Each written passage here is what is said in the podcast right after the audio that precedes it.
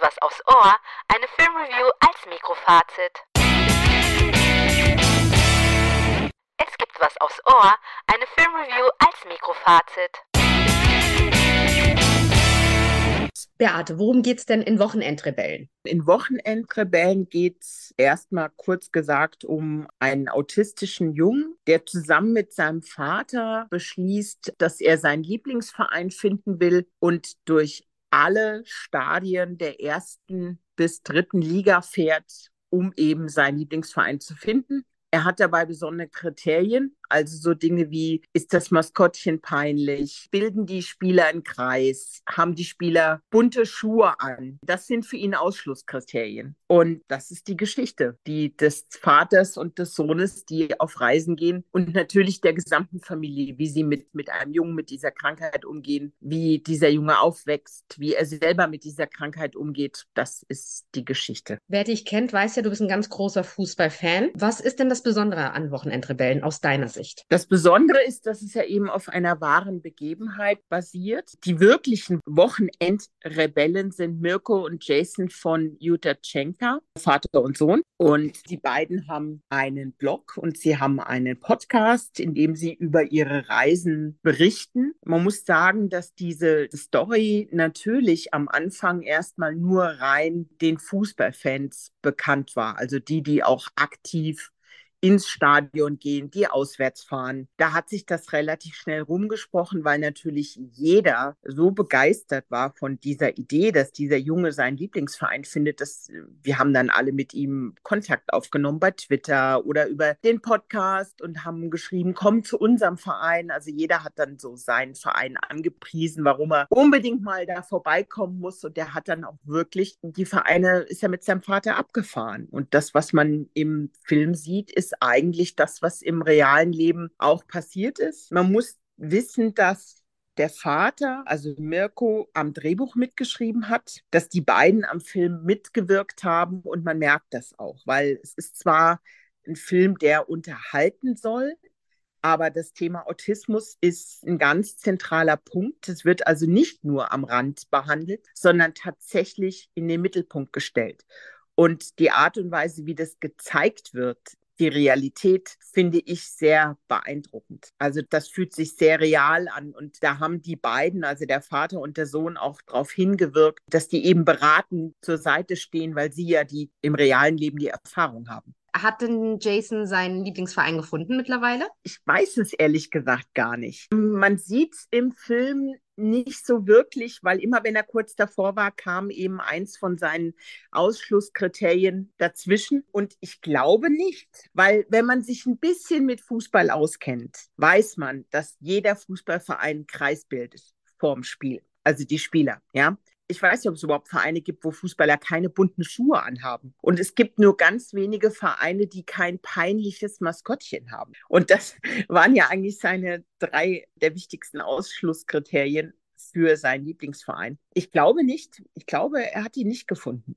Und man muss dazu sagen, was natürlich ganz schön ist, der Opa ist Dortmund-Fan, seine Mutter ist Dortmund-Fan, sein Papa ist Düsseldorf-Fan. Die hoffen natürlich, dass der Sohn sich für einen dieser Herzensvereine entscheidet, was er natürlich nicht tut. Was hat dir an dem Film am besten gefallen? Was ich eben schon gesagt habe, was mir wirklich gefallen hat, war der Umgang mit dem Thema Autismus. Es stand im Mittelpunkt, es war sehr präsent, es wurde sehr realistisch dargestellt. Ich habe bei mir in meiner entfernten Familie auch jemand, der Autist ist und habe jetzt nicht tägliche Berührung damit, aber eben doch ab und zu. Und ich fand das schon sehr realistisch, wie es dargestellt ist. Und ich fand es auch gut, dass es nicht beschönigt wurde oder aus dramaturgischen Gründen irgendwie abgebügelt oder nett, ja, glatt gebügelt oder verschönt oder nicht ganz so dargestellt, wie es ist, sondern sie haben es wirklich durchgezogen. Und das hat mir sehr gut gefallen.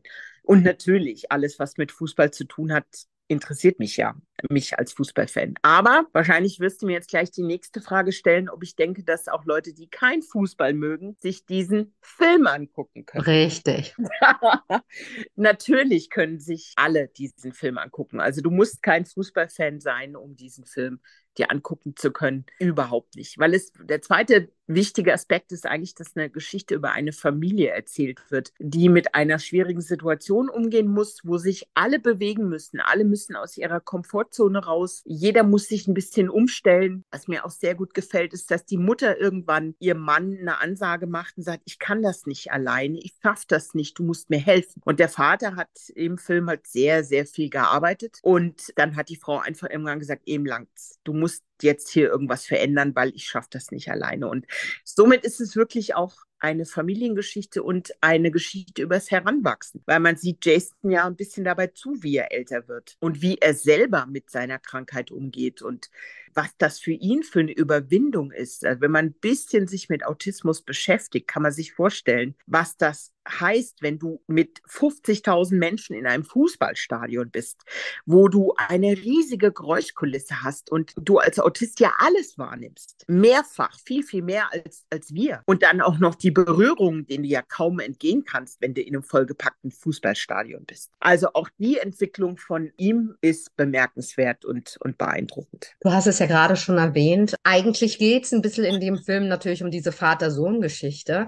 Aber inwiefern ist denn vielleicht auch die Mama, die jetzt in dem Film jetzt nicht die allerwichtigste Rolle spielt, aber auch ein bisschen so die heimliche Heldin. Ist sie eigentlich schon, weil sie ja am Anfang fast ausschließlich die alleinige Betreuung des Sohnes hat. Bis sie irgendwann, weil der Vater, also man bekommt so ein bisschen das Gefühl, dass er sich auch so ein bisschen darauf rausredet, dass er halt immer arbeiten muss. Und er ist als Vertreter tätig oder eine Art Vertreter oder Repräsentant von der großen Kette von Fastfood-Restaurants und ist also ständig in Deutschland mit dem Auto irgendwo unterwegs, ist fast nie zu Hause und er sagt halt immer, ja, es geht halt nicht anders, ist halt so der Job. Und das Tolle ist halt, dass die Frau halt irgendwann einfach einen Schlussstrich zieht und sagt, so, bis hier und nicht weiter, ab jetzt bewegst du dich, rede mit deinem Chef, ist mir egal wie, ich mache das so nicht mehr alleine, ich schaffe das nicht mehr. Und sie hat den beiden eigentlich den Rücken freigehalten die ganze Zeit. Insofern hast du vollkommen recht, sie ist eigentlich die wahre Heldin. Beate, was ist denn deine größte Kritik an Wochenendrebellen? Also ich habe eigentlich nur eine ganz kleine, ich habe mich während des ganzen Films sehr darüber gefreut, dass der nicht in dieses Melodram abkippt. Leider macht er das dann ganz zum Schluss doch. Und deswegen gibt es für mich Abzüge. Bis dahin hat mir das alles gut gefallen. Es ist wie immer, wenn es um Kinofilme geht, die auf einer wahren Begebenheit sich beziehen, darauf beruhen, werden immer aus dramaturgischen Gründen Dinge geändert oder werden Dinge einfacher verstanden verständlich dargestellt. Es ist weniger komplex, als es wahrscheinlich in der Realität ist. Aber ich finde, es hat halt ein bisschen viel Kitsch am Ende so. Es wirkt alles so ein bisschen Friede, Freude, Eierkuchen mäßig und das ist mir dann doch too much. Was mir besonders gut gefallen hat, nochmal, ich glaube, dass dieser Film mehr für das Verständnis von Autismus tun wird, weil es einer breiten Öffentlichkeit nahegebracht wird, als jede Aufklärungskampagne. Und wir haben ja auch oft genug schon Fälle gehabt, ob nun in den USA oder auch in Deutschland, wo die Polizei Leute in Gewahrsam genommen hat oder sogar erschossen hat, die Autisten waren, die einfach, wo sie es nicht wussten, dass das Autisten sind und dass die sich anders benehmen und dass die anders wahrnehmen und dass die Angst haben, hätte man das gewusst, hätte man mit Sicherheit einiges verhindern können. Und ich glaube, dieser Film wird für viele das erste Mal sein, dass sie mit dem Thema überhaupt in Berührung kommen. Und natürlich und hilft es, dass Florian David Fitz die Hauptrolle spielt, unter anderem. Also ja, dass natürlich dann wegen ihm einige ins Kino gehen, ja, okay. Also ich gehe nicht wegen ihm ins Kino, sagen wir es mal so. Der ist okay. Ich finde, am bemerkenswertesten von allen ist der Junge, der den Jason spielt. Der ist unfassbar. Cecilio Andresen heißt der, glaube ich. Ja. Der ist unfassbar. Was der spielt in seinem Alter, ich glaube, der spielt alle anderen an die Wand in meinen Augen. Der ist eigentlich der Hauptgrund, sich diesen Film anzugucken, ist dieser Junge in meinen Augen. Aber gut, das Mainstream-Publikum, was sich den Film anguckt, geht bestimmt wegen Florian David Fitz ins Kino. Das kann schon sein. Was ist deine Bewertung? Also ich würde ihm eine 9 von 10 Goldblums geben.